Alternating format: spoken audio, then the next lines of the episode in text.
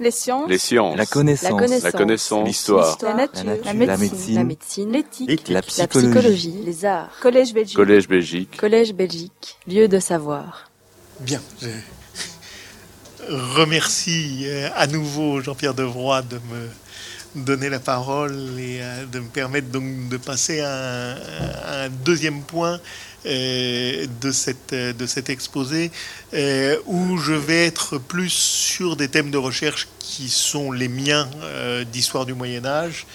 Et bon, comme certains d'entre vous l'ont entendu hier, je travaille dans un endroit bizarre qu'un laboratoire d'études sur l'énergie, euh, où je partage mes, activités de recherche avec des biologistes et des physiciens euh, sur des problèmes de transition énergétique. Et bien évidemment, euh, nous travaillons sur le problème des, énergies renouvelables. L'une des, hypothèses de ce, regroupement bizarre étant que, bah, en général, on fait appel à des prospectivistes pour dessiner le monde du renouvelable, euh, en ignorant complètement que, euh, bah, à l'exception d'une très brève parenthèse de, de deux siècles, euh, notre civilisation a été une civilisation du renouvelable. Et, que c'est un, point sur lequel il y a là une expérience à interroger. Donc je ne vais pas parler directement d'énergie, mais je vais en parler très souvent, euh, parce que de toute façon, quand on parle euh, des économies anciennes, et quand on parle des économies contemporaines, euh, il n'y a pas d'action dans le monde matériel qui n'implique pas obligatoirement conversion d'énergie et, euh, et c'est quelque chose qu'il vaut mieux faire exister dans le paysage euh, sous peine de, dire euh, régulièrement des bêtises sur les, choses qu'on est en train de, décrire.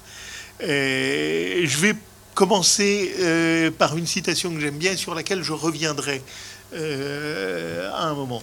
Euh, euh, Pierce Plowman, c'est un roman, Pierre le laboureur. hein. Pierce, c'est l'une des formes de moyen anglais pour, pour Pierre. De Plowman, c'est l'homme à la charrue. Euh, c'est un roman allégorique du, XIVe siècle qui fait la terreur des étudiants anglais parce qu'ils considèrent que la littérature allégorique euh, du XIVe siècle est vraiment ce qu'on peut faire de plus terrifiant euh, euh, comme sujet d'examen. C'est un, un- objet tout à fait étrange parce qu'il y a 60 euh, manuscrits, ce qui est absolument énorme pour une œuvre de ce genre, et quatre états du texte qui sont difficiles à dater. Euh, mais dans l'un, il y a une, une grande dispute entre diverses allégories. Et, euh, l'une d'entre elles, euh, j'ai oublié son nom, mais peu importe, c'est une allégorie bonne, euh, va euh, au milieu d'une grande tirade sur ce que devrait être le bien dans la société, euh, sortir un statement qui est tout à fait intéressant. Alors je vous l'ai mis en- parce que c'est beaucoup plus joli en, en moyen anglais, mais je vais vous le lire avec mon meilleur accent du XIVe siècle. For it is simony to sell uh, that scent is of grace, and that is wit and water and wind and fire the fourth. This four should be free to all folk that it needeth. Euh, et euh, ce qui est dit, c'est euh, car c'est de la simonie, donc cette euh, ce péché extraordinairement grave qui consiste à vendre les sacrements, c'est de la simonie que de vendre ce qui nous est envoyé par la grâce, et grace ici est une allégorie, euh, c'est la, grâce euh, divine, la grâce efficace, et and that is wit, alors, euh, en ancien français, on dirait la sapience, hein, euh, la, la science, la connaissance, la sagesse. Euh, water, wind and fire. Euh, donc, l'eau, le vent, le feu, qui est le quatrième. Ces quatre éléments, hein, puisque c'est bien de ça qu'il s'agit, devaient être- free, qui ne peut avoir qu'une seule traduction en français, c'est gratuit au sens où ça relève de la grâce.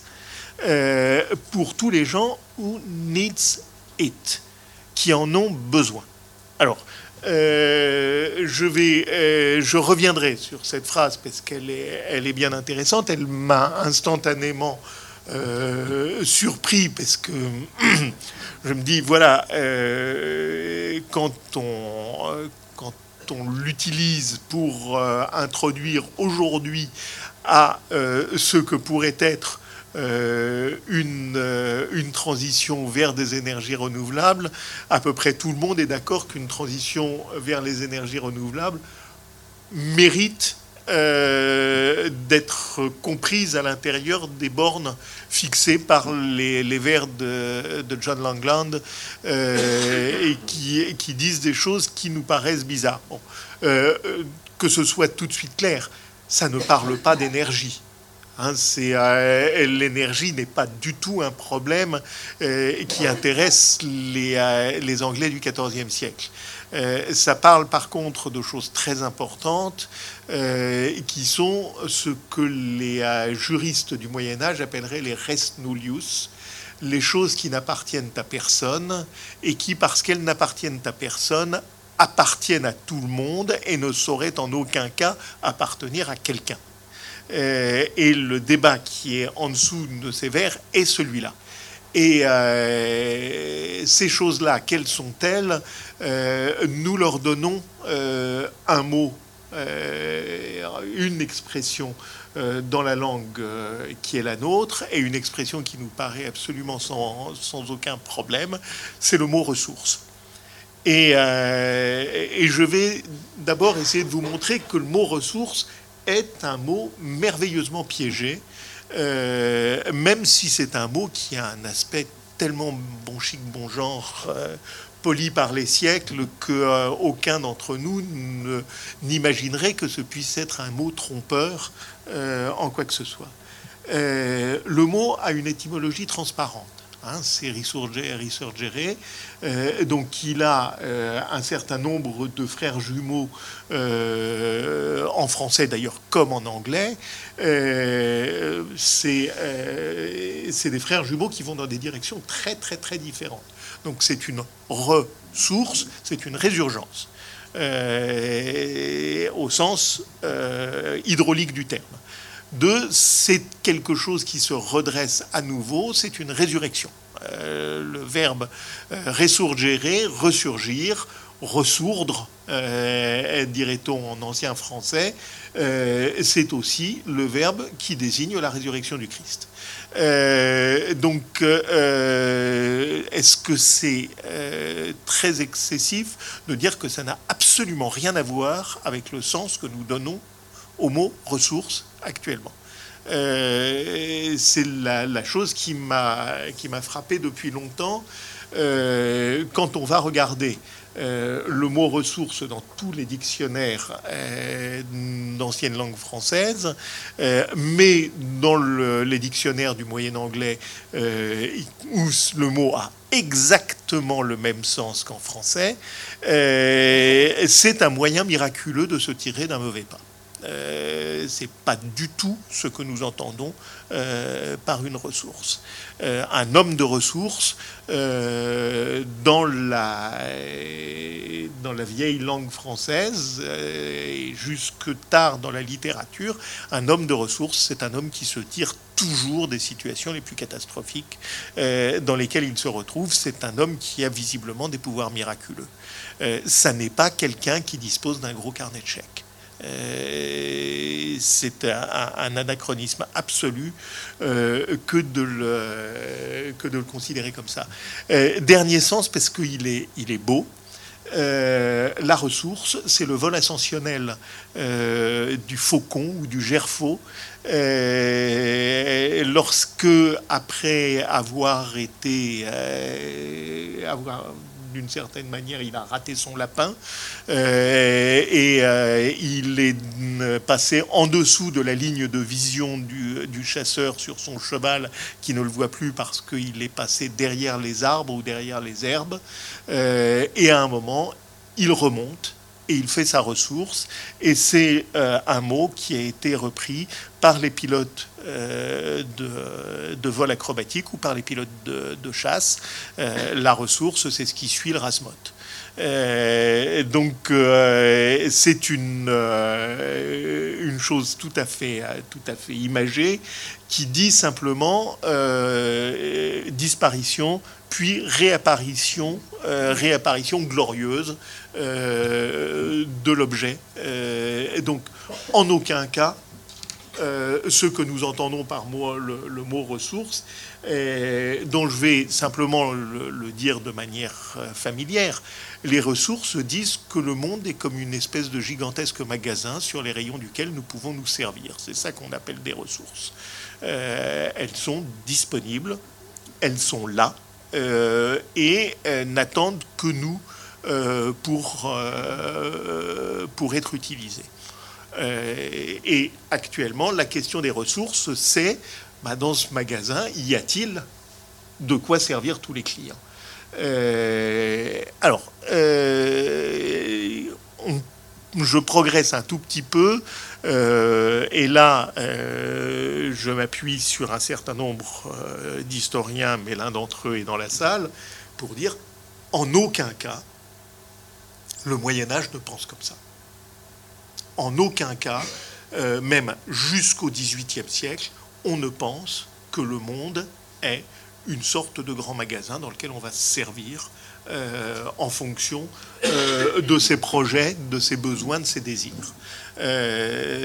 c'est une chose qui a une naissance, et cette naissance, elle est liée, euh, parce que c'est lui qui, pour la première fois, euh, utilise le mot ressource dans ce sens-là. C'est un très grand euh, économiste, c'est un très grand écrivain aussi, c'est Jean-Baptiste Say.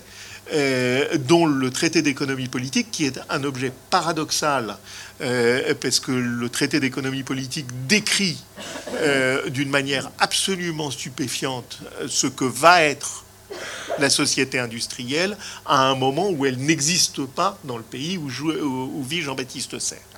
1803, il n'y a aucune révolution industrielle en France, et pourtant c'est Say qui va être le mieux euh, l'homme euh, de la description de ce que c'est euh, que la, révolution industrielle. Et c'est lui qui va, dans l'introduction du, traité d'économie politique. alors, il faut regarder, ça se trouve très facilement sur Internet, hein, sur Gallica ou autre. Euh, n'a jamais cessé de réécrire le traité d'économie politique, euh, et il l'a réécrit très profondément.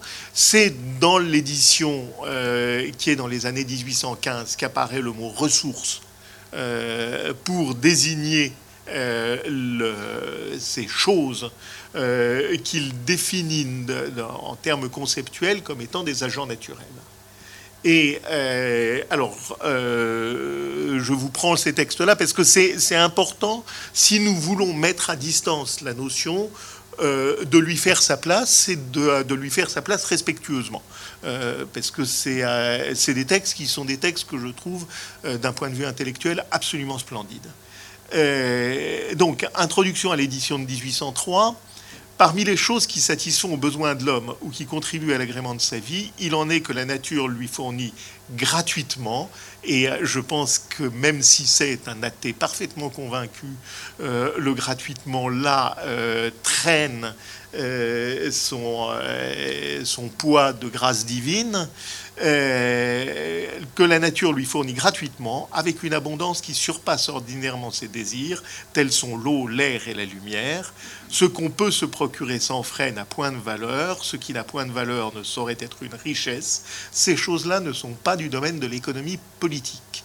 Donc c'est un, point absolument fondamental, c'est là mettre euh, au point quelque chose qui va faire partie des acquis de l'économie classique. Euh, les choses qui n'ont pas de prix ne relèvent pas d'une économie politique. Euh, j'aurais tendance à penser que pour ces, ça relève d'une économie non politique, qui probablement est une ingénierie.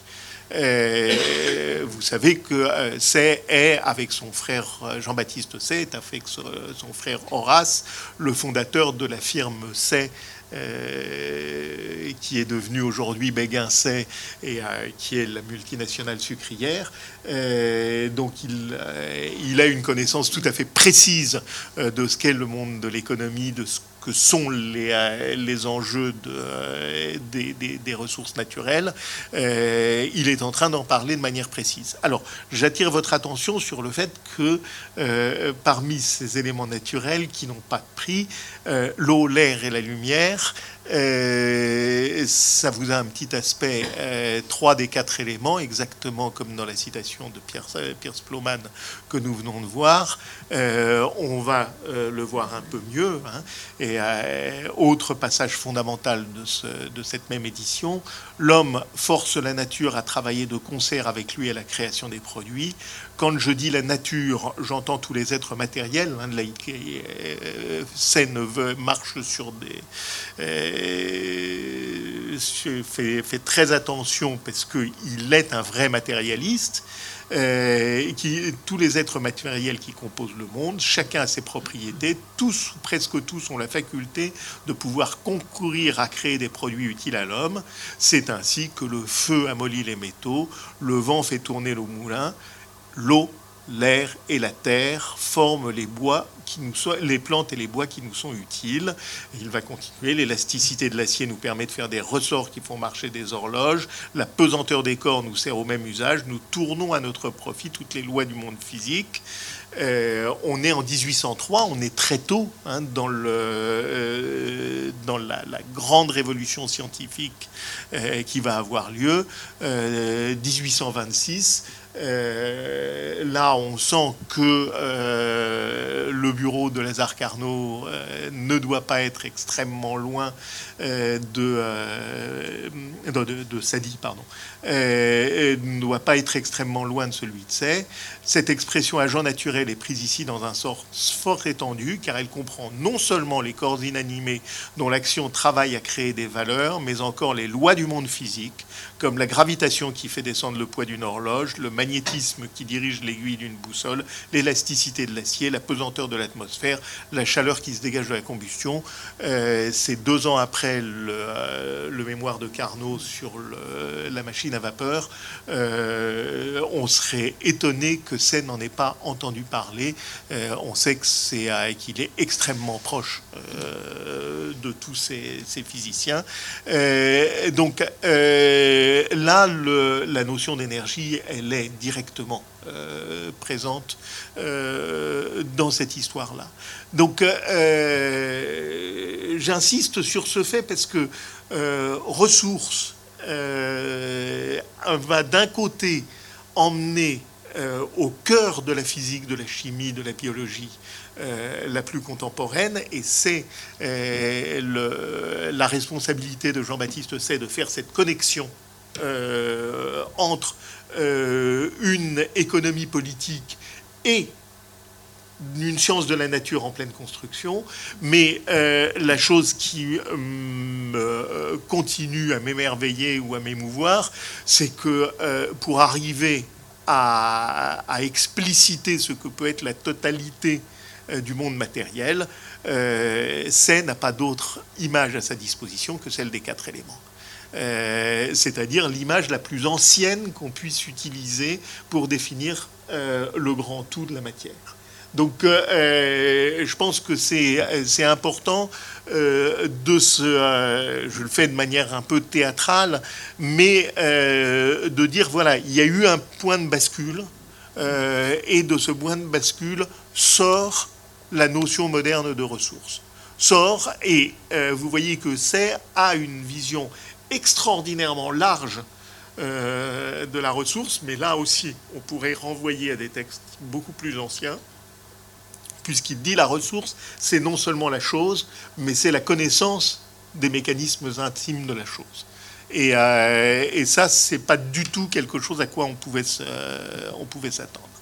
Alors, euh, deuxième compère qui,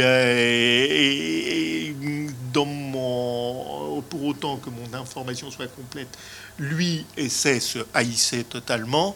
c'est Malthus qui va apporter l'autre élément extrêmement important qui va, si je puis dire, verrouiller la notion de ressources à l'intérieur de, de, notre esprit et de notre langage. Euh, donc euh, Malthus, c'est un contemporain de Say. Hein, euh, et l'essai sur le principe de population, 1798, c'est est en train d'écrire le, traité d'économie politique au même moment.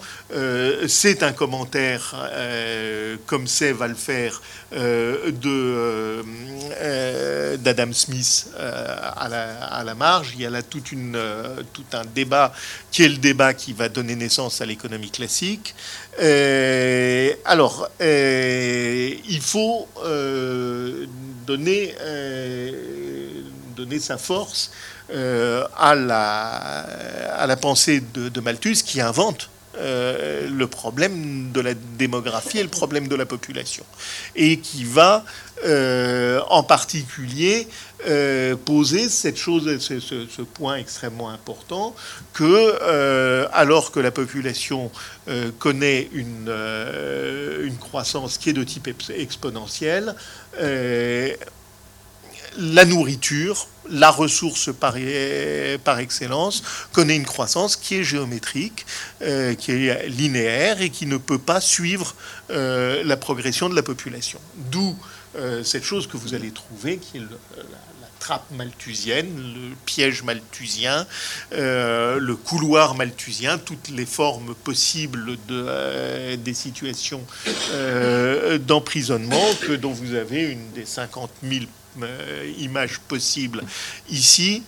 et, qui, et qui pose un problème, qui est que ce que décrit euh, Malthus, mais c'est un, grand euh, penseur scientifique belge qui va le décrire, euh, qui est Verhulst, Pierre-François, je crois, en 1838. C'est un modèle biologique. Hein. ça n'est pas un modèle social.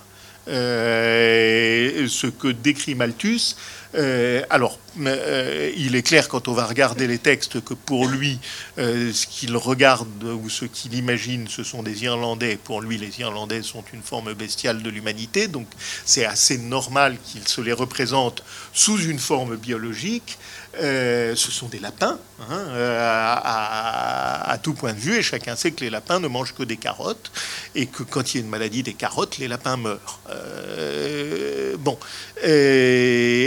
du coup, un certain nombre d'historiens vont euh, récupérer. Alors je vous ai mis un des derniers, c'est Grégory Clark, qui dans Un adieu à l'aumône, euh, il y a quelques années, a fait un une espèce de best-seller aux États-Unis. C'est un livre que personnellement je trouve réellement stupide, euh, alors que, Clark est très loin de l'être, euh, mais qui dit les mondes anciens sont des mondes malthusiens.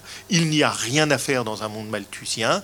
Euh, on, a des phases, des phases de croissance et puis on se cogne au plafond et, puis on descend et puis on.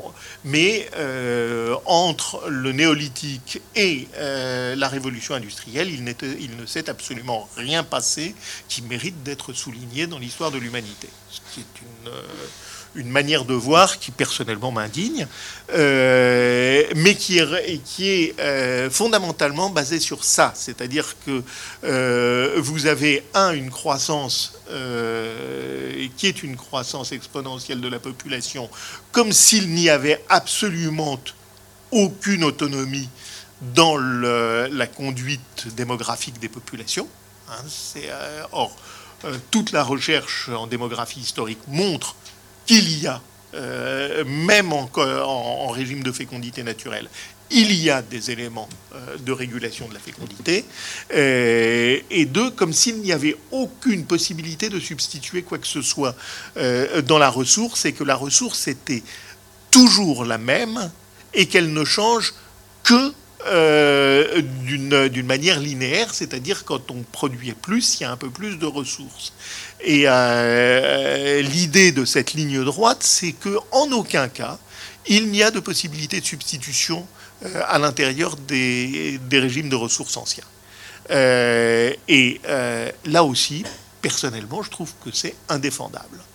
Euh, donc, on, va euh, le, refaire, euh, mais je pense que si on est des tenants d'une histoire science sociale, bah, il faut reconstruire complètement et le, le, problème de la démographie, je ne vais pas le faire ici, mais le problème de ce qu'on appelle ressources et se poser la question, euh, d'une part, qu'est-ce que nous nous appelons ressources et d'autre part, sous quel nom euh, les gens euh, des, périodes antérieures à la révolution industrielle appelleraient ce que nous nous appelons ressources. Hein, parce que l'un des problèmes fondamentaux, c'est pas seulement qu'il n'y a pas le nom, c'est qu'il n'y a pas la chose dans les, euh, dans les, pensées économiques anciennes.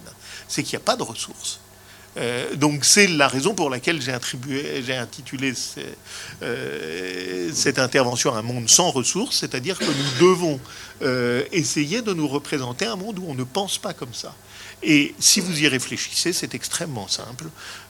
si vous ne pensez pas en termes de ressources disponibles, vous pensez en termes de besoins légitimes il n'y a pas d'autre euh, hypothèse. C'est-à-dire, euh, euh, vous vous demandez quels sont les besoins qui devront être satisfaits et comment il va être possible de les satisfaire. Et je dirais que les... Alors là, je vais rester dans un Moyen Âge chrétien.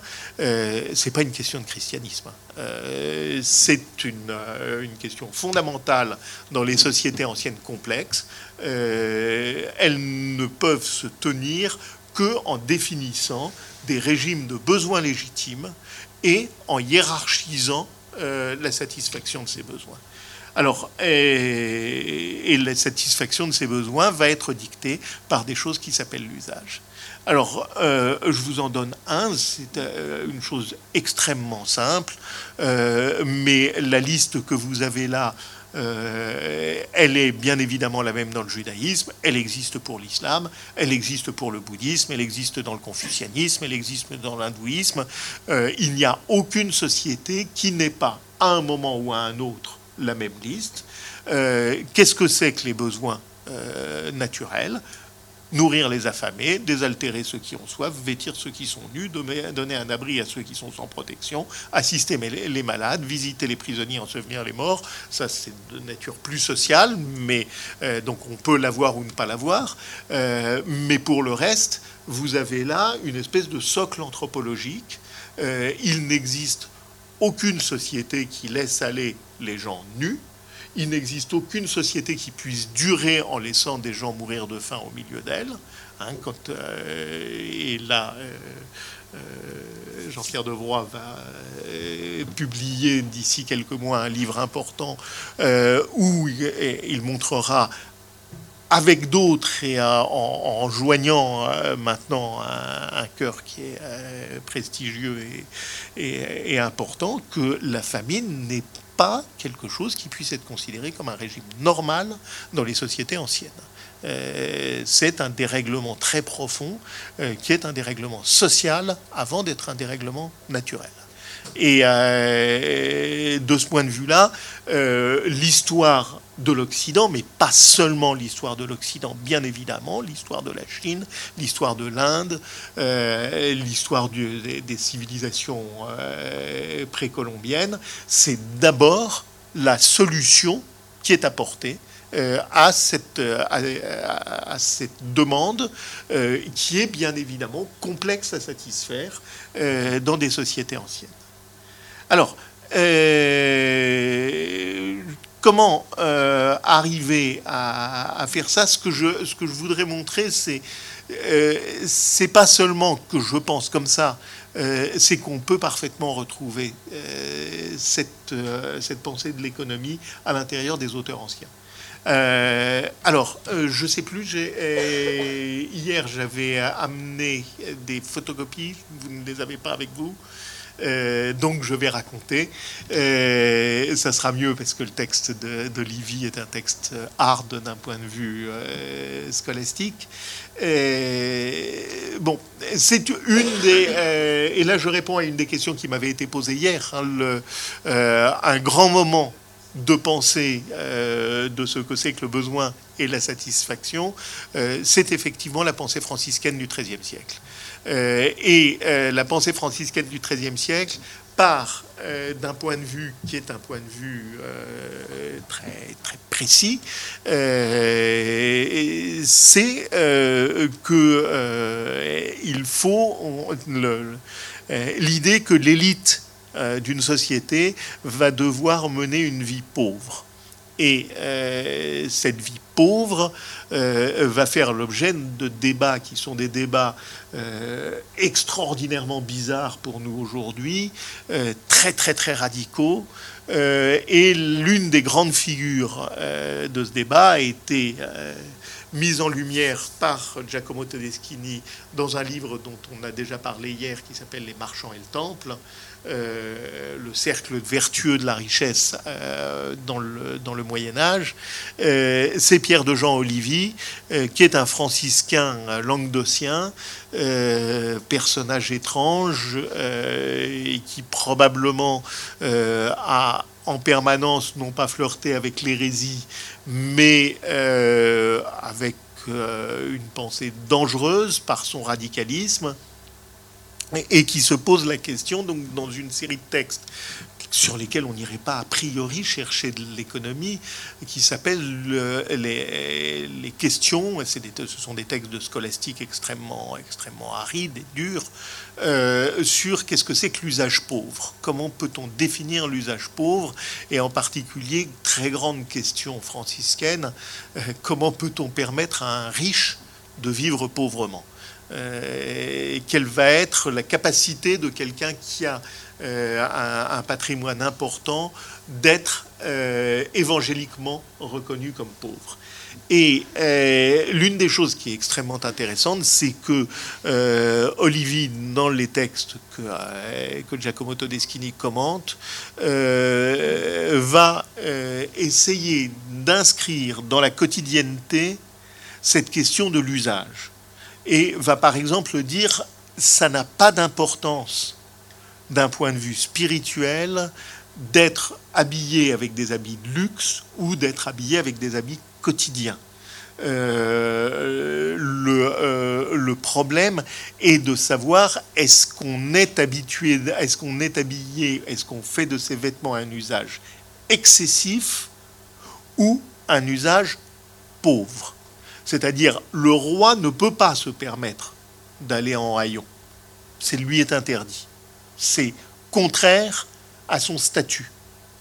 Par contre, il peut parfaitement être pauvre dans l'usage qu'il fait de ses vêtements royaux. Et euh, l'usage va être, par exemple, l'abondance de vêtements non portés.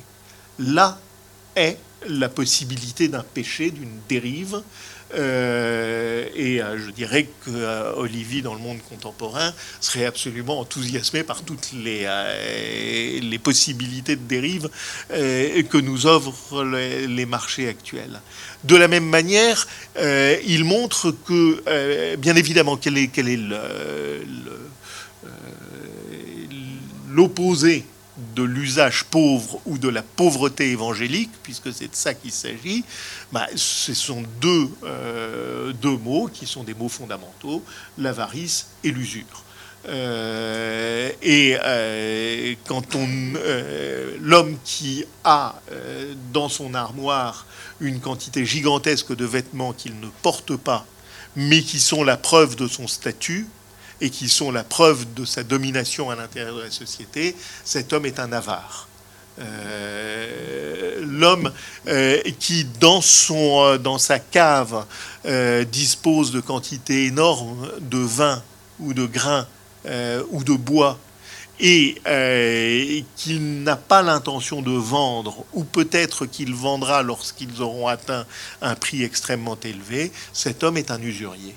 Il n'y a pas, et, ce que va dire Olivier, dans quelque chose qui est tout à fait intéressant, parce que c'est une société, la société qu'il décrit est une société en flux tendu, vous n'avez pas à faire de réserve, sauf si vous êtes un marchand. ou vous pouvez faire des réserves de grains si vous êtes un paysan et que vous devez semer. Euh, il va vous falloir protéger euh, votre réserve de semences. Euh, mais si vous n'êtes pas un paysan qui doit semer, à ce moment-là, votre grain doit aller sur le marché et le, caractère paradoxal de la pauvreté évangélique est qu'elle est directement euh, reporté sur un marché qui est censé être un marché vertueux.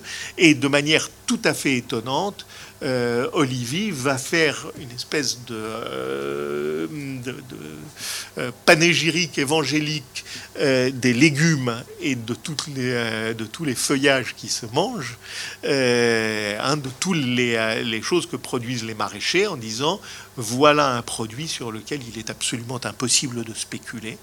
Euh, ce produit est instantanément vendu à son juste prix, parce que si vous ne vendez pas votre salade, comme vous n'avez pas la possibilité de la manger ni de la conserver, elle va pourrir.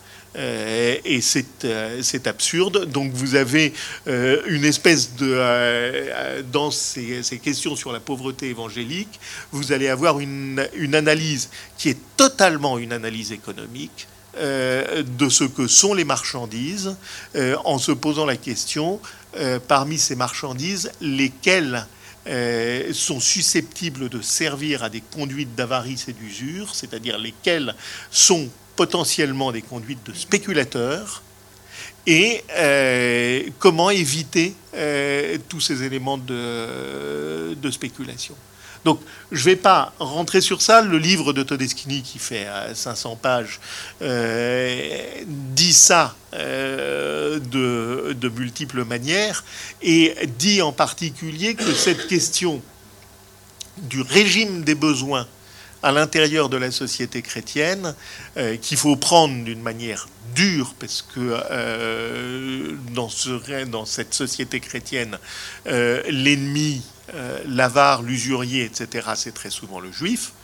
Euh, donc euh, il y a là, dans cette, dans cette pensée qui peut être une pensée prodigieusement inventive et intéressante et, très souvent convaincante, il ne faut pas pousser loin pour la voir se diriger dans une situation qui met les lecteurs d'aujourd'hui extraordinairement mal à l'aise. Euh, mais qui, qui dit que euh, cette question du besoin et cette question de la légitimation du besoin, cette question de l'évaluation à la fois morale et monétaire de la satisfaction du besoin est au cœur euh, d'un débat qui est un débat absolument central à la théologie médiévale et qui va être centrale jusque, euh, et ça c'est euh, un des grands mérites de Todeschini de l'avoir, montré, la réforme dans, dans, son premier siècle ne change absolument rien à ce débat. Les, les, positions de Calvin et de Luther sur ces problèmes-là sont exactement celles des, des théologiens catholiques. Euh, c'est au XVIIe siècle, c'est Locke, euh, c'est Hobbes qui vont changer les choses euh, et arriver à couper la base théologique de cette économie, en particulier en délégitimant le besoin comme, comme source de la reconstruction des, des relations sociales. Alors, arrivé à ce point-là, on peut reprendre la citation de Pierce Ploman euh, parce que c'est ce qu'elle dit. Hein, c'est ce qu'elle elle dit. Voilà euh, des choses qui sont nécessaires. Ces choses doivent être free, doivent être gratuites. Elles relèvent de la grâce. Elles doivent être gracieusement euh, distribuées.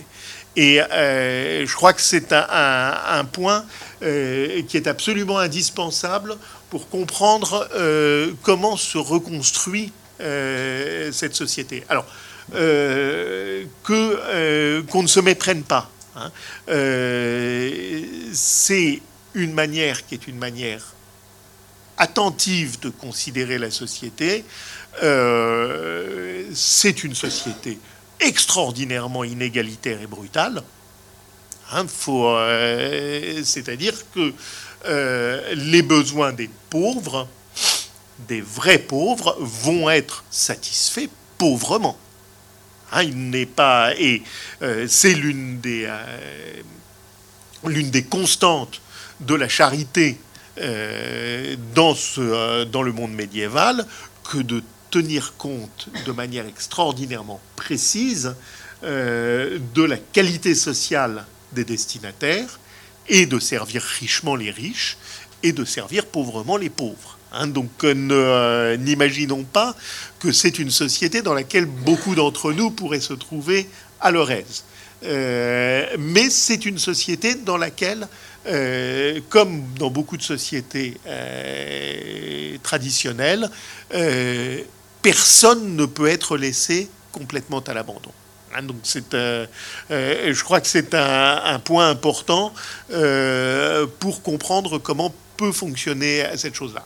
un certain nombre de points sont, sont à souligner. Il, y en a, un que je vais souligner simplement par oral, parce que si j'avais fait les, diapos à ce sujet, là, on n'en finissait plus. si on regarde euh, et on peut aller voir euh, au, musée des Beaux-Arts l'exposition sur euh, comment s'appelle-t-il Van et qui a le XVIe siècle est un siècle d'une dureté épouvantable pour les pauvres, et les pauvres sont parfaitement visibles dans cette peinture flamande. mais ce qui me frappe, là, en tant que Parisien, euh, affronté, euh, si je puis dire, chaque jour durant l'hiver euh, à la vision de gens qui sont des pauvres au milieu des rues, c'est que les pauvres ne sont pas moins bien habillés dans les sociétés anciennes qu'ils ne le sont dans les sociétés actuelles. Euh, c'est que euh, l'obligation de la décence euh, a des effets qui sont d'obliger la majeure partie de la population à se couvrir, quand bien même la peinture montre que ce sont de pauvres haillons. Mais ça pose par exemple une question qui est une question que je ne sais toujours pas répondre. Pour le moment, personne pour, la, pour laquelle personne ne m'a donné d'éléments de, réponse. Pourquoi est-il nécessaire que tout le monde ait euh, de la couleur sur ses vêtements? Euh, les sociétés anciennes sont, je le disais hier, des sociétés extrêmement colorées. Les pauvres ont des, euh, ont des couleurs de pauvres, mais les pauvres ont de la couleur. Et apparemment, l'un des besoins nécessairement satisfaits dans l'habillement de la population, c'est le besoin de teinture euh, sur les vêtements extérieurs. Pourquoi? Je ne sais pas. Euh, alors, une fois qu'on a fait ça, on en reste simplement à une espèce d'énoncé euh, d'intention, et on peut se poser la question, mais comment ça marche? Comment ça produit? Qu'est-ce que ça produit? Alors ici, il faut aller non pas vers une histoire économique, euh, après tout ce que je viens de faire, était euh, du côté de l'histoire économique, mais plutôt une histoire des techniques. Euh, c'est du côté de l'action productive qu'il faut essayer de, se trouver. Alors je, je vous passe une longue série parce que actuellement, en particulier en matière d'histoire globale, l'histoire des techniques se trouve euh, systématiquement, si je puis dire, absorbé et digéré par l'histoire économique et pas de la manière la plus, euh, convaincante. Euh, l'histoire des techniques, elle a un certain nombre de, de grands moments. je vais en prendre deux qui sont Bertrand Gilles et, et Louis Mumford. Je mettais, je mettais Louis Mumford parmi les ancêtres. il a effectivement 15 ans de plus que Bertrand Gilles, mais il est mort 15 ans après, après lui, donc c'est en fait son contemporain. grand anthropologue, sociologue, euh, philosophe américain, euh, qui, dans un livre de 1934 qui s'appelle euh, Techniques and Civilization, va essayer de réfléchir sur comment peut-on faire une périodisation technique des, des époques. Euh, comme c'est le cas très très souvent dans ces, euh, dans ces pensées qui sont des pensées un peu erratiques, euh, c'est très bizarre. Donc il, dit voilà, il y a une, il y a une ère éotechnique, une ère paléotechnique, une ère néotechnique. Rien de tout ça n'a survécu dans, le, dans notre, dans notre classification, mais on peut se demander s'il n'avait pas vu des choses qui pourraient aujourd'hui s'appelait Anthropocène. Euh, et euh, il va euh, essayer de définir ces aires. Donc les, les aires de civilisation sont pour lui des aires de technique. C'est une première chose. Et ces aires de technique se définissent par un certain mode de... alors, certaines régions particulières, certaines ressources, certains modes d'utilisation des ressources et en particulier certains modes de conversion d'énergie. Bon. Et euh, donc je reprends parce que c'est euh, les, termes sont importants et, nous permettent de, réfléchir parce que euh, l'historien ne peut pas se poser la question de savoir qu'est-ce que ces demandes disent d'aujourd'hui par rapport à ce qu'elles disent d'hier. Et donc, c'est la dernière phrase est importante. Tant qu'à parler en termes d'énergie et de matériaux spécifiques, la phase éotechnique la plus ancienne est une phase de d'énergie hydraulique et de bois. la phase paléotechnique est une phase de charbon et de fer. Et la phase néotechnique est une phase d'électricité et de métaux non ferreux. Euh, en 1934, c'est pas si mal vu, euh, puisqu'il n'en est pas encore euh, tout le monde ignore ce que vont être les semi-conducteurs, euh, mais lui a compris euh, qu'il y a dans la métallurgie et dans les, métaux des propriétés bizarres qui vont être au cœur de la, de la nouvelle phase. Alors, Bertrand Gilles, donc, qui est son contemporain, dans un livre très extraordinaire et plus publié qu'est l'histoire des techniques de la Pléiade, euh, va faire euh, un, chapitre qui est un chapitre magnifique sur le, ce qu'on appelle système technique, puisque Bertrand Gilles n'a trouvé personne euh, autour de lui pour écrire qui soit à la hauteur de ses exigences en matière d'histoire des techniques. Donc il va faire la totalité de ce volume de 1200 pages, je crois qu'il y a 60 pages qu'il a abandonné à, à quelqu'un d'autre, mais il va de la préhistoire jusqu'à la société industrielle. Il, estime être le seul à pouvoir faire quelque chose de cohérent. Et euh, il va faire euh, un chapitre dans lequel il essaye de théoriser sa chose. Et euh, donc, comment le fait-il? Il dit, en règle générale, toutes les techniques sont à des degrés divers dépendantes les unes des autres. Il faut entre elles une certaine cohérence. Cet ensemble de cohérence aux différents niveaux de toutes les structures, de tous les ensembles, de toutes les filières, compose ce qu'on peut appeler un système technique. Et les liaisons internes qui assurent la vie de ces systèmes techniques sont de plus en plus nombreuses à fur et à mesure qu'on avance dans le temps, à mesure que les techniques deviennent plus complexes. Ces liaisons ne peuvent s'établir, ne peuvent devenir efficaces, excusez-moi pour le, S qui manque, euh, que si un niveau commun à l'ensemble des techniques se trouve réalisé la phrase n'est pas d'une légèreté euh, absolue, mais elle est très, euh, forte. Qu'est-ce qu'elle dit? Euh, C'est une manière de se mettre à l'écart de quelque chose qui est la grande tradition d'histoire des techniques au niveau international, qui est une histoire sectorielle. Histoire des textiles, histoire de la sidérurgie, euh, histoire de de l'imprimerie, etc. De dire on va créer un couloir qui sur X siècles va dire comment on fait telle chose. Et Gilles, qui est qui a absolument euh, contribuer à cette histoire sectorielle. Là, on fait une critique extrêmement simple.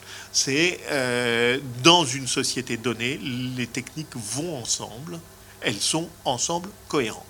Et du coup, il va se poser la question, et là, il reprend euh, le questionnement de, de Louis Mumford, quelles sont les périodes?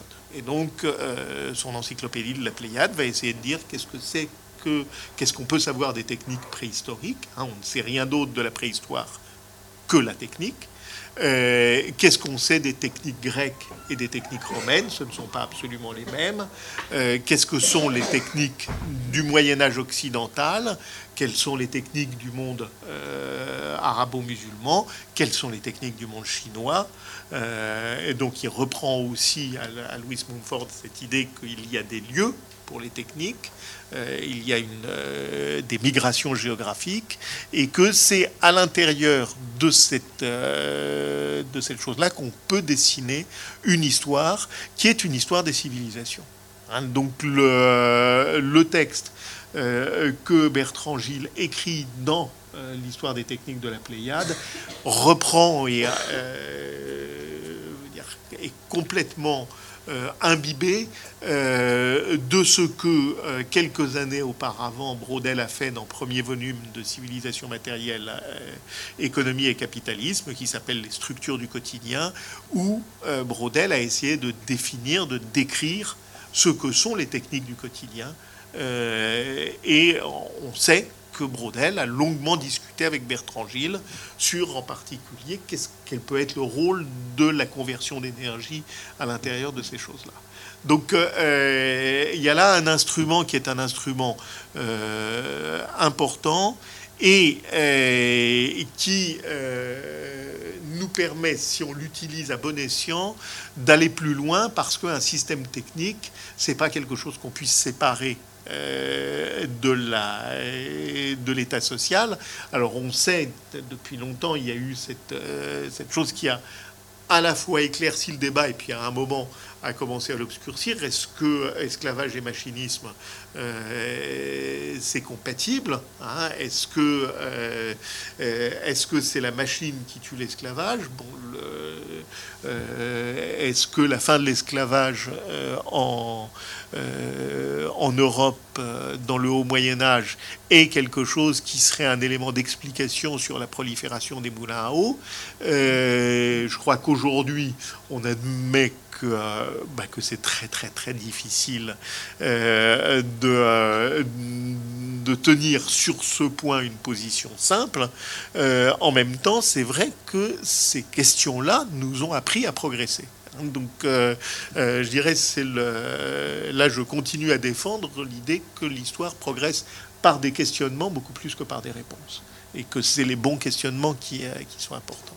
Alors, si on essaye de réfléchir en termes de systèmes techniques médiévaux, je vais le faire à ma manière. Comment est-ce qu'on peut faire? Est-ce que vous me laissez commencer par ça qui est euh, un monument merveilleux, qui est la cathédrale de Lan, qui est une des grandes et belles cathédrales euh, de, euh, aux limites de la Champagne et de la Picardie, et qui est un des, chefs-d'œuvre de, l'architecture gothique. Donc vous avez là de la technique d'avant-garde, fin XIIe siècle, et dans les tours de la cathédrale de Lan, il y a des statues merveilleuses qui sont les bœufs euh, qui ont miraculeusement euh, assuré l'acheminement de pierres euh, vers le sommet escarpé de l'oppidum de, l'an. Et ces bœufs ont connu une espèce de béatification, et donc ils se situent au sommet de la cathédrale, dans les tours, puisque ils ont été à un moment aidés par un bœuf angélique euh, qui est arrivé et qui a euh, permis de, résoudre les problèmes euh, d'approvisionnement. Bon, magnifique exemple, euh, et magnifique exemple surtout du fait que euh, bah, quand on est dans les tours de la cathédrale de Lan, qu'est-ce qu'on voit? On voit de la céréale absolument partout, euh, et que donc vous avez là, dans ce monument qui, comment dire, proclame un certain niveau d'excellence technique, vous avez là l'illustration de ce que Bertrand Gilles dit, c'est-à-dire euh, bah, les bœufs, d'une certaine manière, euh, sont excellents de la même manière euh, que la cathédrale. Hein. il, y a une, il y a une coévolution des techniques à l'intérieur du système et il faut, pour en comprendre la cohérence, il faut mettre les bœufs en même temps que les maîtres architectes et les maîtres sculpteurs. Alors pour en remettre une dose, hein, on est quelques années plus tard, euh, on est dans la nef de la cathédrale de Chartres, euh, qui est à nouveau un manifeste de ce que euh, l'architecture peut faire de plus beau à ce moment-là. qui sont les laboureurs de nos gens qui ont offert ce, vitrail. D'abord, de quel Nogent s'agit-il? Parce que des Nogents autour de Chartres, il y en a beaucoup. Euh, mais euh, vous avez un objet technique qui est merveilleusement euh, représenté, qui est une charrue. Cette charrue, elle est tirée par une paire de chevaux, donc on est dans une autre, dans un autre système technique que celui de l'an. Et ces laboureurs ont tenu à faire hommage de cette chose extraordinairement coûteuse euh, qui est un vitrail euh, à l'intérieur du monument. Et cette charrue-là est un objet technique de la même manière que le bœuf est un objet technique.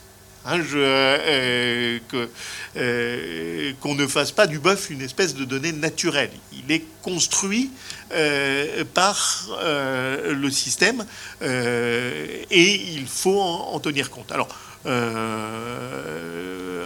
un, de plus. Hein, voilà une page d'une somme théologique euh, en langue française qui est la Somme le roi de Laurent d'Orléans, euh, où vous avez donc euh, un jeu de mots iconographique sur paresse et prouesse, mais qui passe par une série de gestes techniques euh, qui sont le geste du semeur et puis euh, la sieste du laboureur, euh, qui me paraît un, thème bizarroïde, affronté à la Vierge et à David et Goliath.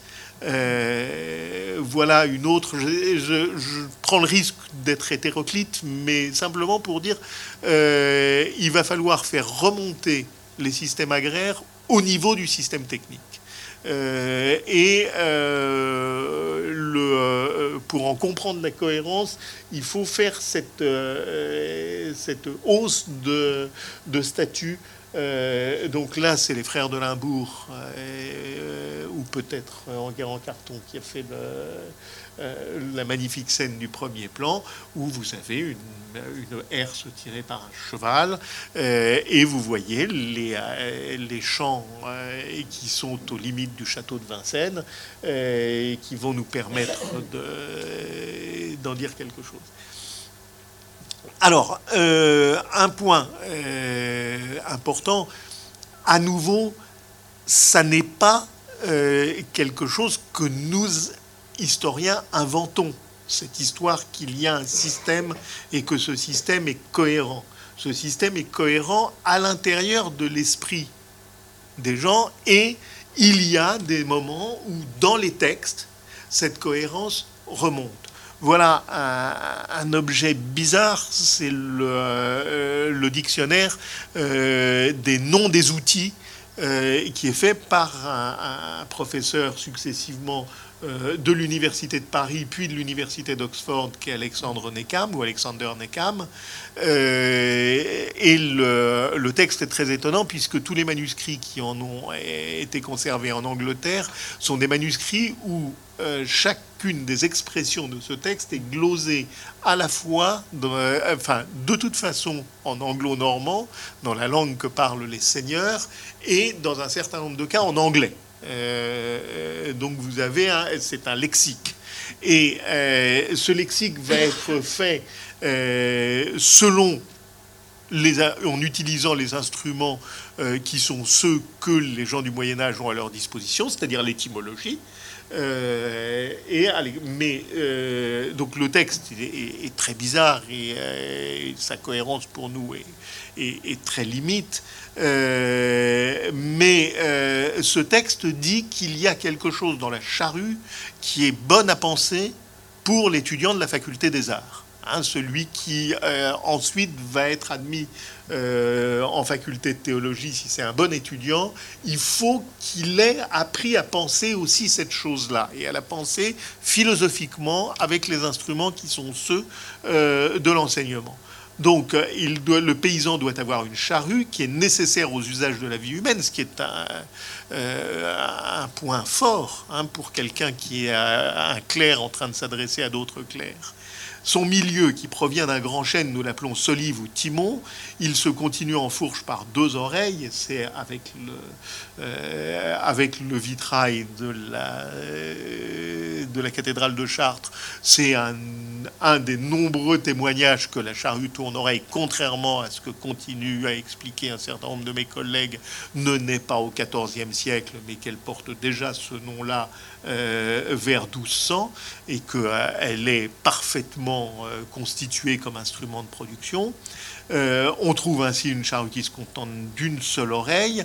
Le timon se poursuit en courbe jusqu'au manche qu'on pourrait appeler queue de bœuf ou queue de la charrue. Le manche se dresse en oblique et sert à diriger la charrue. Je vais vous montrer parce que tout ça est parfaitement, euh, c'est bizarre et confus. Si vous avez une charrue sous les yeux, c'est absolument conforme à ce dont il est question. Euh, mais mener la charrue est chose difficile et ça, il faut quand même euh, donner son poids à cette phrase qui est dite euh, à des étudiants euh, qui se préparent à faire de la théologie, de leur faire admettre que le travail du paysan est un travail difficile. non pas seulement dur, mais techniquement compliqué. lorsque la terre est dure, argileuse ou marneuse, le joug en bois de saule et les cordes se cassent, etc. Bon, euh, pourquoi est-ce que dans le cartulaire des, euh, de de Nuncotton, dans le nord de l'Angleterre, on a dessiné une petite charrue en mettant le nom de tous les éléments, qui est exactement les noms qui sont donnés dans le texte d'Alexandre Necam, hein, c'est le, même. Et à nouveau, euh, vous avez euh, un, dessin qui est un dessin parfait. Il n'y a, a, rien à rajouter euh, pour que cette charrue permette de labourer un champ. voilà, celui-là, il est, joli. Je ne sais pas ce que c'est. C'est euh, 13e siècle.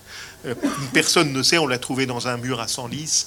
Euh, c'est peut-être une pierre tombale. C'est peut-être un linteau de quelque chose. Euh, il, est, il est merveilleux hein, parce que ce que dit Alexandre Necam sur le fait que les deux manches de la charrue sont de guingois. Hein, c'est parfaitement illustré par l'inclinaison euh, euh, du laboureur, parce que c'est un instrument asymétrique, donc la charrue chasse au fur et à mesure euh, qu'on la tire, elle se met sur le côté, et si le, si le laboureur veut avoir un sillon droit, il va falloir qu'il se mette sur le côté. Et, et les deux manchons de la charrue sont à des hauteurs différentes et sont, dans le meilleur des cas, réglables. Et vous avez une charrue qui est avec son, euh, son poutre, son socle, son régulateur, euh, sa roue. Euh, est-ce que la seule chose qui nous manque, c'est est-ce que devant c'est un bœuf ou c'est un cheval, enfin deux bœufs ou deux chevaux? Je n'en sais rien, mais ce qu'il y a d'intéressant là-dedans, c'est que ces dessins sont d'une pureté technique euh, tout à fait remarquable. Ces dessins sont faits par des gens qui savent comment est fait l'instrument. Hein, euh, euh, donc quand on dit ça fait partie du système technique, ça fait partie des choses que la culture de ces gens-là comprend. Elle est capable de désosser intellectuellement cet objet. Alors, non, excusez-moi. Voilà.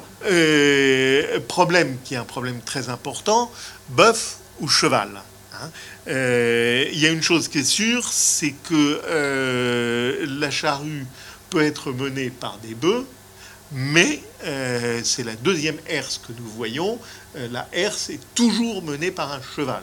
Euh, donc dans le système technique qui comprend la herse, il peut y avoir des bœufs, mais il y a obligatoirement un cheval aussi. et à nouveau, il va falloir considérer le cheval et le bœuf comme des objets techniques, comme des composants qui sont construits euh, par, euh, par cette société. Euh, alors, une des choses que vous voyez, parce que c'est là, ça nous permet de construire la notion d'environnement. on vient de semer, la herse va recouvrir les grains pour éviter de les laisser en, aux oiseaux. Et euh, bah, vous avez un petit métier euh, qui indique que l'environnement euh, a pris en compte cette façon agraire et qui est étendre, épandre les grains dans les champs, et vous avez un homme à la fronde et qui est là pour essayer d'expliquer aux oiseaux qu'ils n'ont pas à se nourrir avec les grains qu'on a mis dans le champ, hein, et, qui fait lui aussi partie du système technique euh, de la chose. On est en Angleterre, on est dans le, euh, je crois, dans le, dans le Norfolk. Et, euh, et on a quelque chose qui montre que la construction du système agraire modifie le comportement de l'environnement. Et donc, d'une certaine manière, produit cet environnement. Et alors, c'est un point tout à fait important. Alors, Question, cheval ou, euh, cheval ou bœuf? Euh, Alors, vous avez euh, une manière que je trouve pas maligne de, de compter ça, mais qui s'explique. Il faut que j'arrête d'être mauvaise langue. mes collègues, enfin mon collègue Paolo Malanima, dans un livre qui s'appelle Power to, to the People, fabrique ce tableau statistique. En fait, il fabrique pas ce tableau statistique, il l'a trouvé. alors, c'est tout à fait intéressant parce que qu'il euh, va compter les bêtes en, chevaux vapeur. Bon. Euh, je vous invite à aller regarder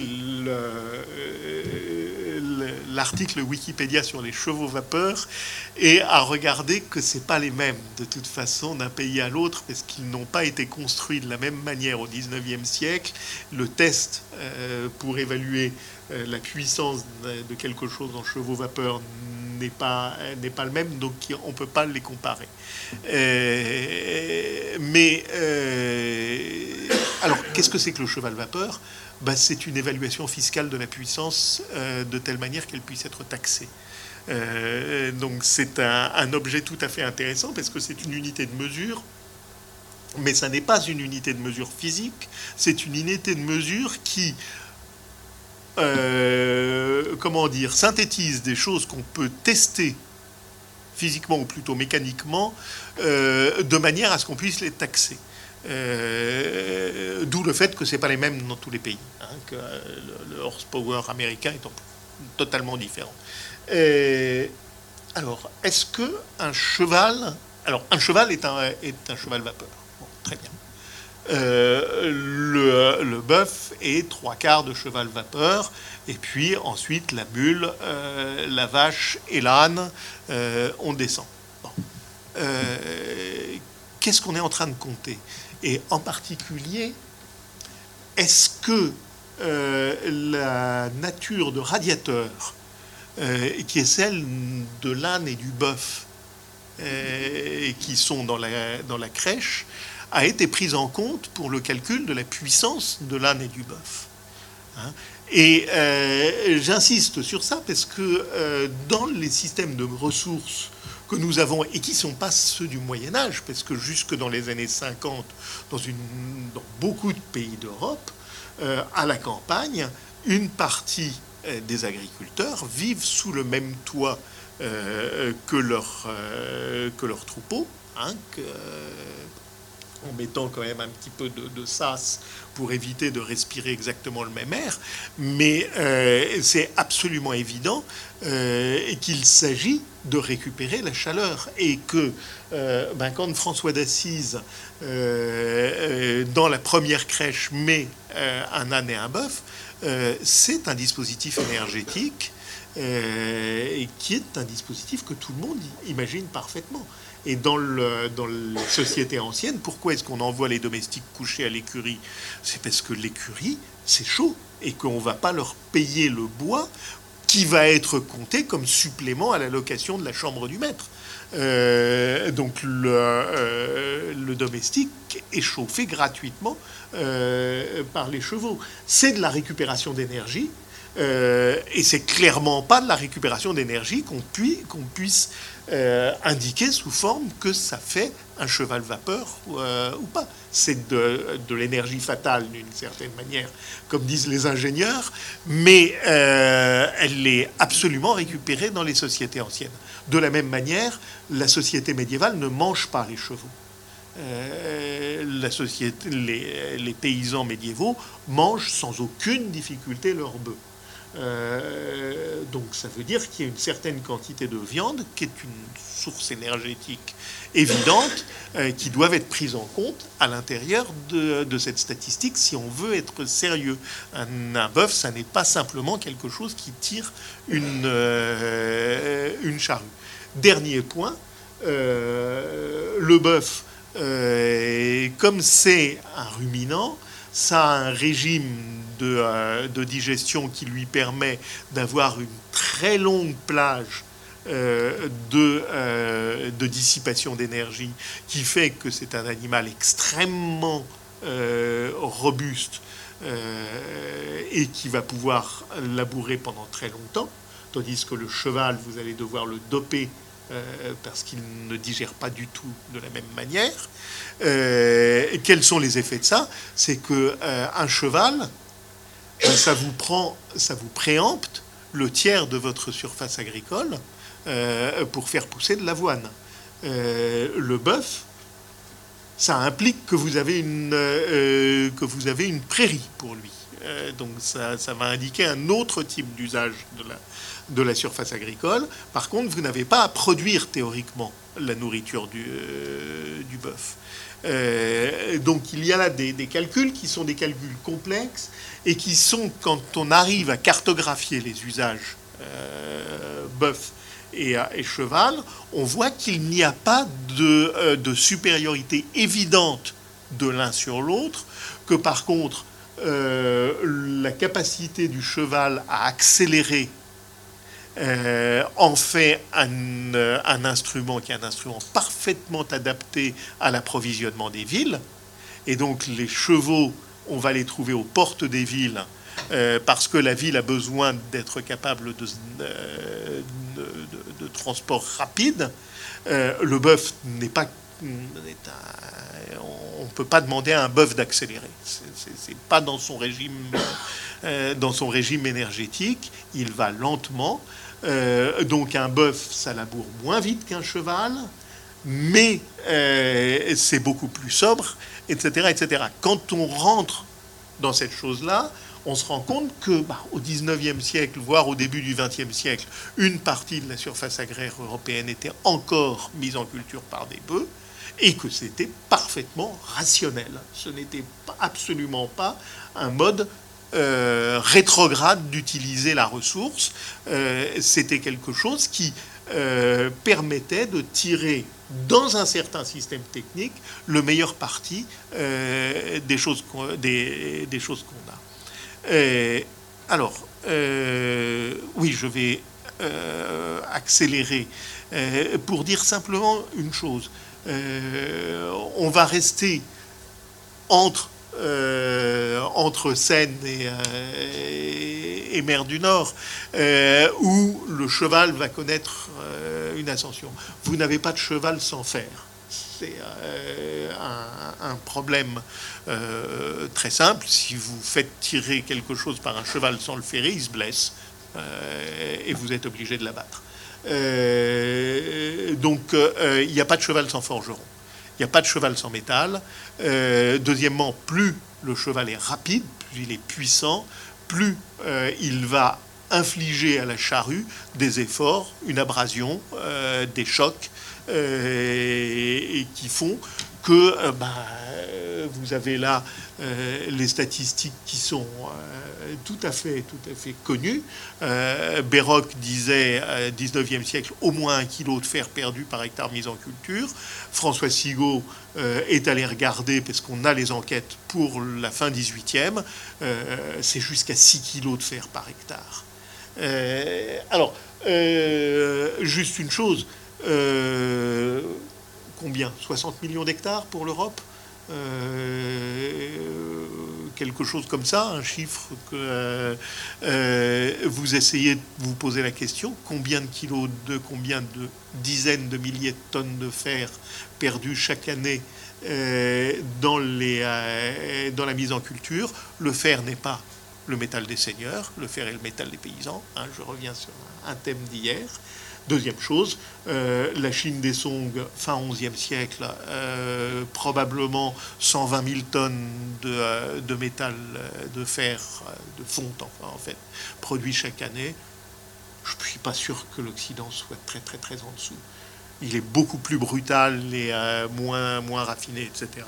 D'un point de vue métallique, je ne suis pas sûr du tout que l'Europe soit en quoi que ce soit en dessous de la Chine d'un point de vue culture métallique. Alors, un, élément, on est rentré, on a recommencé très très à l'heure, donc je peux avoir quelques minutes de plus, Jean-Pierre. Voilà, une dizaine. Maximum. Et à nouveau, euh, qu'on réfléchisse sur, euh, euh, sur comment est-ce que ça intervient dans la réflexion. On est chez un grand personnage, un, des grands maîtres de Chartres, Jean de Salisbury, euh, donc évêque de Chartres euh, au milieu du XIIe siècle. Euh, voilà, il est en train de faire d'arbitrer un débat sur l'usage de la dialectique à l'intérieur des, des, conflits entre néoplatoniciens et, et autres scolastiques. Et, donc c'est un des grands platoniciens, Guillaume de, Conches, euh, qui est ici euh, mentionné. Conches est un des endroits où on sait que depuis le XIe siècle, il y, a des, forges en très grand nombre. Euh, selon Maître Guillaume, Asselin, Fèvre à se comportaient de la même manière que ceux qui ne visent rien de certain dans leur débat et, et, accomplissaient sa tâche de forgeron de la même manière qu'ils arrangent la dialectique. Donc voilà un forgeron qui va faire, qui va devenir une figure du crétinisme philosophique. Euh, ce qui est une chose tout à fait, euh, tout à fait intéressante, mais euh, il faut regarder la manière dont la métaphore va être suivie. C'est du hasard et non pas de son art qu'il attendait l'achèvement de son œuvre.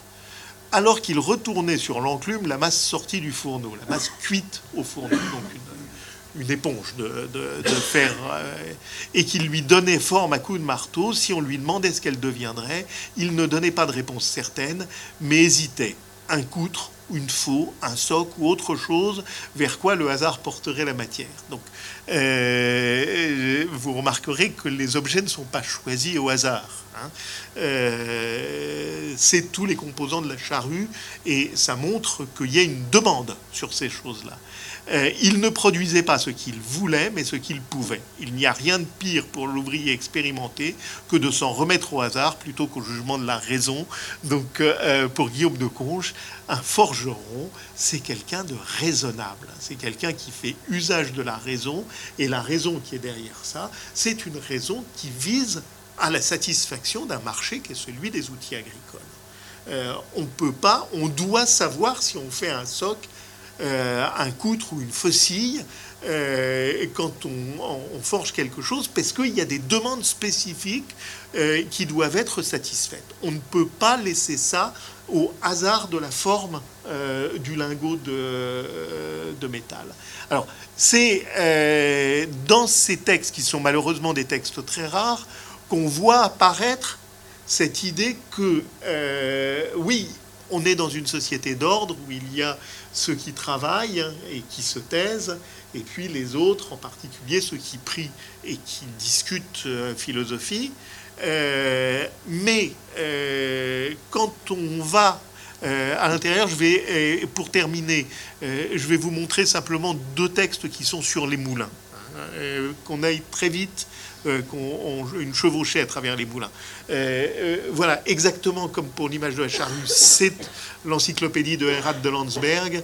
On est vers 1200. c'est pour les moniales d'un couvent alsacien.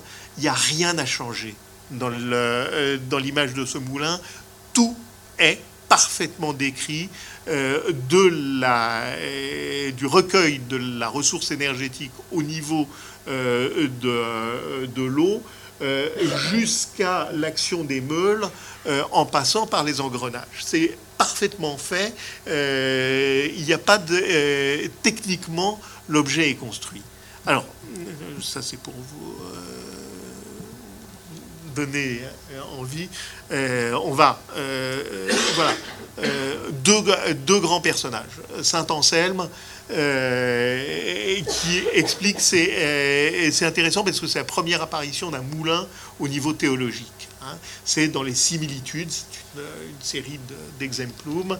Euh, il y a trois espèces de meuniers, c'est-à-dire d'hommes qui peinent dans cette vie, et c'est intéressant parce que euh, il va rabattre le meunier sur les laboratores. Hein. il va en faire un des laboratoires et non pas un agent seigneurial. Euh, donc le premier met tout ce qu'il moue dans un sac et le cache, le deuxième laisse le vent emporter tout ce qu'il moue, le troisième cache la moitié et abandonne l'autre au vent. Au soir, le premier retrouve ce qu'il avait caché en vie, le second qui a tout laissé au vent ne trouve rien et reste sur sa faim, le troisième retrouve ce qu'il avait caché mais perd ce qu'il a laissé au vent.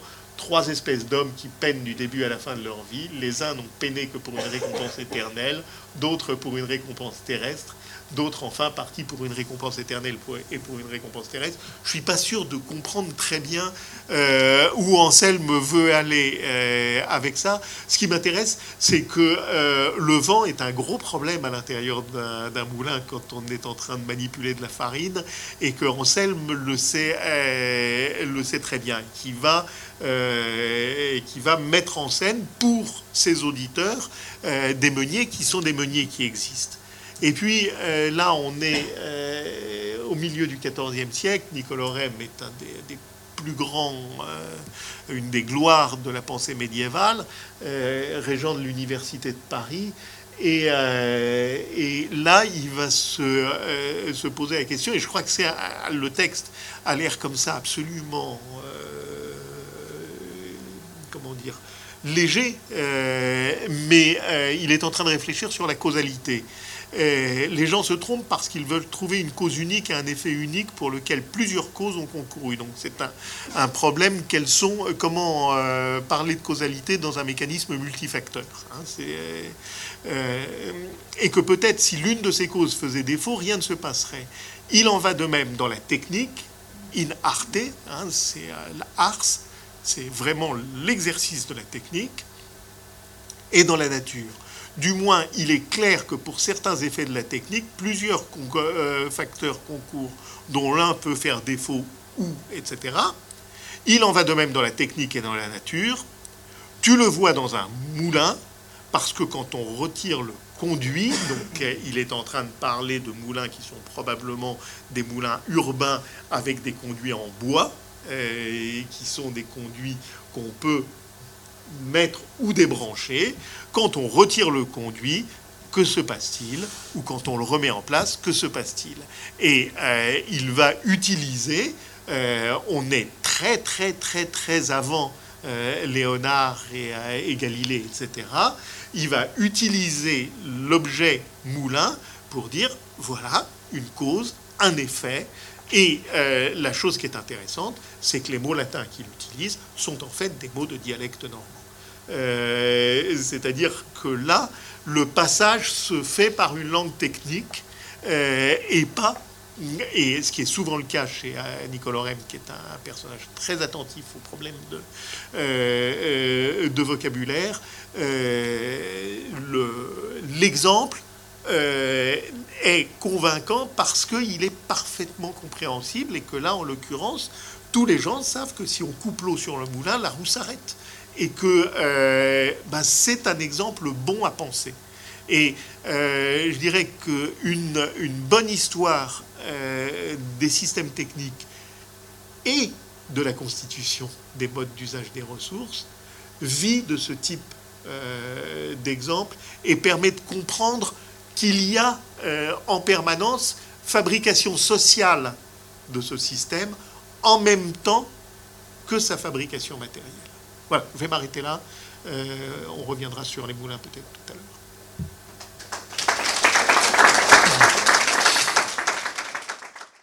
Les sciences. La connaissance. La connaissance. L'histoire. La, nature. La, médecine. La médecine. L'éthique. La, psychologie. Les arts. Collège Belgique. Collège Belgique. Collège Belgique. Lieu de savoir.